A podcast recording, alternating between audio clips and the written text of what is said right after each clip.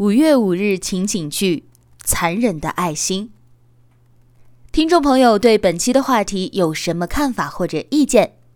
你和流浪动物曾经都有过哪些不解之缘呢？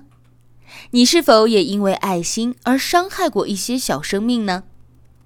欢迎大家在情景剧的下方进行评论，桃子会挑选最有意思的评论送出精美礼品一份，欢迎大家能够积极参与。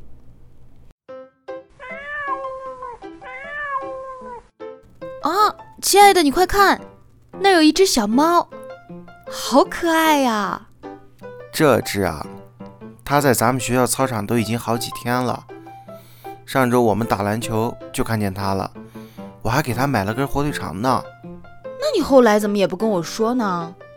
跟你说干嘛？你不会又有什么想法吧？哼，我们把它养起来吧。你看它这么小。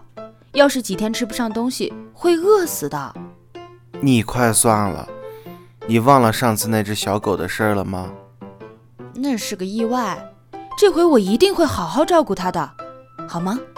上次的小狗就是因为咱们不懂，给它喂了鸡骨头，才把它的食道划伤，又没有及时救治，才死亡的。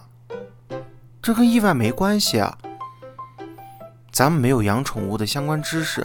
也没有饲养经验，很容易害了这些小生命的。可是我喜欢呀，我也不希望看见它在外面流浪。你有爱心，喜欢小动物是好事，但是咱们不能因为自己喜欢，就完全不顾它们的生命吧？上次那只小狗已经搞得我心里很难受了，咱们不能再这么任性了。我不管，我就是要养。你要是不愿意，我就自己养，不用你操心。桃子，我和我女朋友都喜欢小动物，之前也收养过，可是因为我们没有养宠物的经验，什么都不懂，导致好心办了坏事。可是我女朋友就是不吸取教训，你说怎么办呢？你能替我说服她吗？